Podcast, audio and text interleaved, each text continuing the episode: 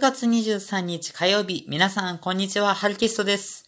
えー、今日は内容盛りだくさんでお送りします。オープニングトークはありません。えー、春ラジ9回目よろしくお願いします。えー、前半は、えー、2部構成です。えー、前半はピックアップファイターズ、えー、ハルキストーク、えー、今噛みましたね。えー、ハルキストーク特別編をお送りします。今日もよろしくお願いします。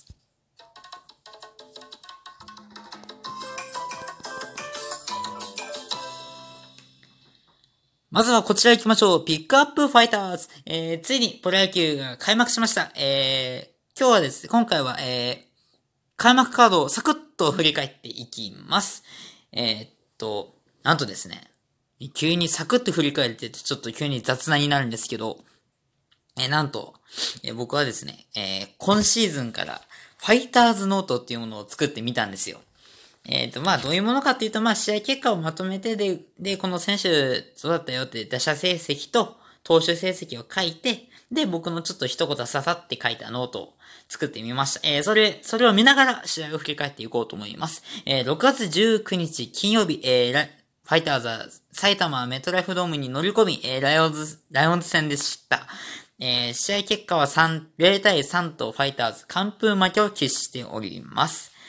えー、えー、先発有原、有原は6回92球投げて4安打7奪三振1四球 1, 1つのデッドボールを与えて3失点。で、えー、打線もですね、えー、中田、石井の安打の2安打のみという、とても、えー、散々、散々な結果に終わりました。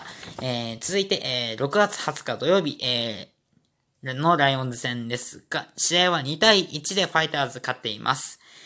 えー、この試合はですね、4回の表に、えー、西川選手のヒットが生まれたんですよ。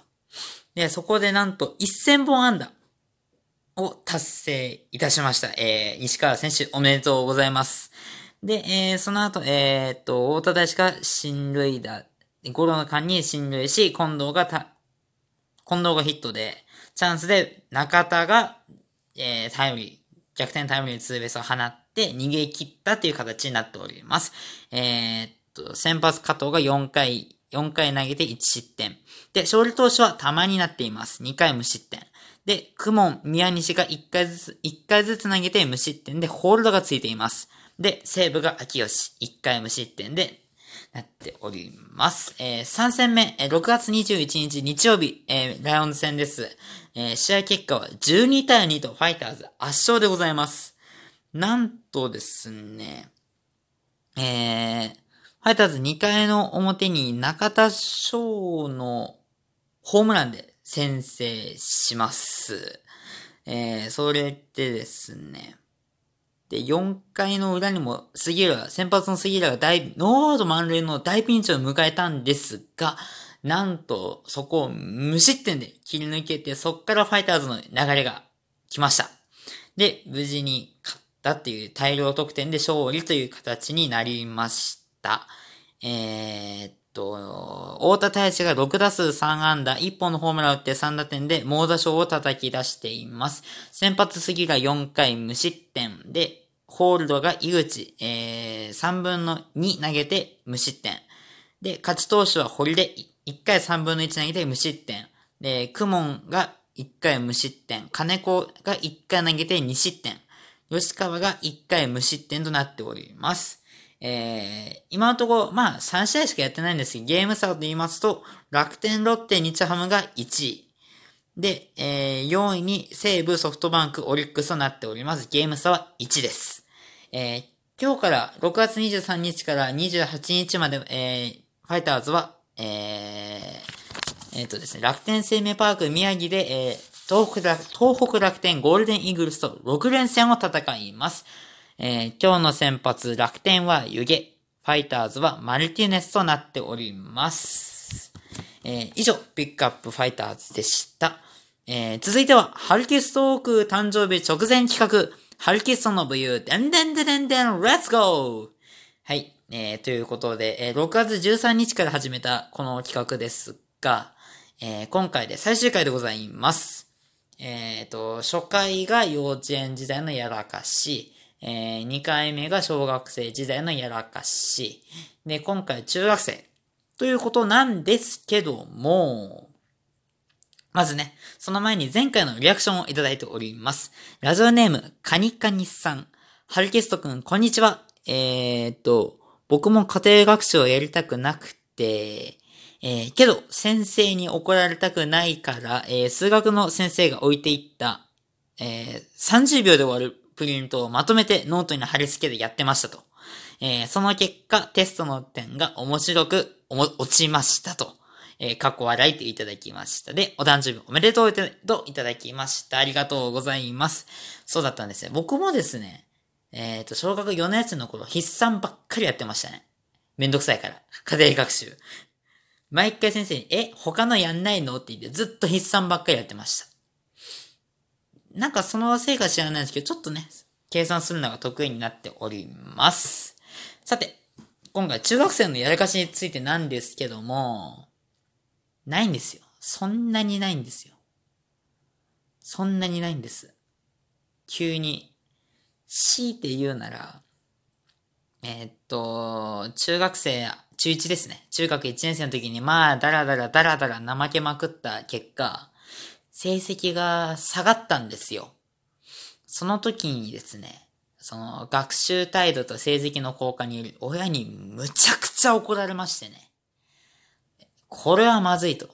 えー、っと、小遣い半額っていう、しばらくの間半額っていうね、えー、処分を、えー、く、食らいまして、え、そこで反省しまして、今はですね、え、頑張って勉強してるっていう感じでございます。で、その結果、まあ、成績も、ね、右肩上がりで、いい成績を維持できております。これもね、えー、怒ってくれた父親のおかげでございます。えー、ちょっとね、二日、えー、遅れていますが、えー、父の日でした。えー、お父さん、ありがとうございます。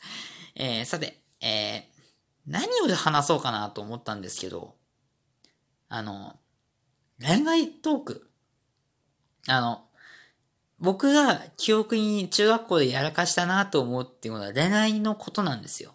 ちょっとね、滑舌悪くて。恋愛とか、恋愛、れ、恋愛ですよ。あの、えー、っとですね、のトークついてちょっとね、話していこうかなと、詳しくね。あと、4分あるんで、4分じゃ語りきれないな えー、っと、まず、中学1年生の頃はですね、えー、っと、さす、どうだったかな。僕が最初告白したんですよ。そしていいよって言ってくれて。そして、まあ、春の話なんですけど、春1、6月ぐらいだったかなの時に誰にも言わないでねって言われたんですよ。きっとね、僕がね、とんでもないやつだったが言いたくなかったっていう、言われ、ね、知り、言われたくなかったって話だと思うんですけど、言っちゃったんですよね。あっさり、この、この今喋ってる滑舌の悪いバカのお口がですね、言っちゃったんですよ。で、すぐ破局という風になりまして、で、その後、また、えー、っと、一個上の先輩に付き合ってくれと言われて、い、あ、わかりましたっていう風に、まあ付き合ったんですけど、向こうから飽きたと言われ、別れを切り出され、で、その秋、その秋、10月ぐらいですかね、その時に同じ放送委員会だった女の子から告白をされて、で、何ヶ月だったかな ?11、12、1、2、3。半年ですかね。約。半年ぐらい付き合ったんですけど、まあ、向こうから別れを切り出され、で、中学2年生の時は、えー、っとですね、告白されたんですけど、結構ね、いろんな問題があった人っていう周りから話を聞いてたので、断ったんですよ。で、もう冬にですね、もう一回別の人なんですけど、告白されたんですよ。その時ですね、もう正直言うと、あんまりタイプじゃなかったんですよ。だったんですけど、なんでか知らないんですけど、OK しちゃったんですよね。で、その時、札幌行ったんですけど、あれ？何のために、え？っと、この人のどこがいいんだろうというふうに目覚めましてすぐわかるを切り出した。えー、それか、それ以来、えー、僕は彼女ができていません。はい。何年ですかね？中3、高1、高2、3年ですかね。出会いも何もありません。友達もいません。まあ、頑張っていきますよ。本当にないんですよね。中学校の、やだから本当に真面目にしっかり勉強を頑張って3年間帰宅部一筋、一筋で頑張っていきました。はい。高校時代のね、やらかしもね、一つだけ話そうかな。あと1分あるんで。えっ、ー、と、放送局に所属しているって話をしたんですけど、その、大会があるんですよ。必ず。春と秋に。で、その時の原稿を持ってこいと。10部必要だった。ん ?12 部か。12部必要だ、あ、じゃ10部必要だったんですよ。で、その時に、予備含めて12部印刷したのに、2部置いてったんですよ。違う、3部置いてってしまって、9部しかなかったんです。原稿が。で、もう先生からも先輩からもすっごい目で睨まれまして、いや、どうしようかなと思ったら、たまたまたま会場が、とその高校近かったので、走っていき、走って取りに行きました。秋だったんですけども、汗だくですよ。地獄ですよ。もう、血吐くかと思いました。走りすぎて。はい。まあ他にもあるんですが、それはまた、あ、また今度話そうかなと思います。えー、前半はここまでです。後半もハルキストークまだまだ続きます。ぜひお付き合いください。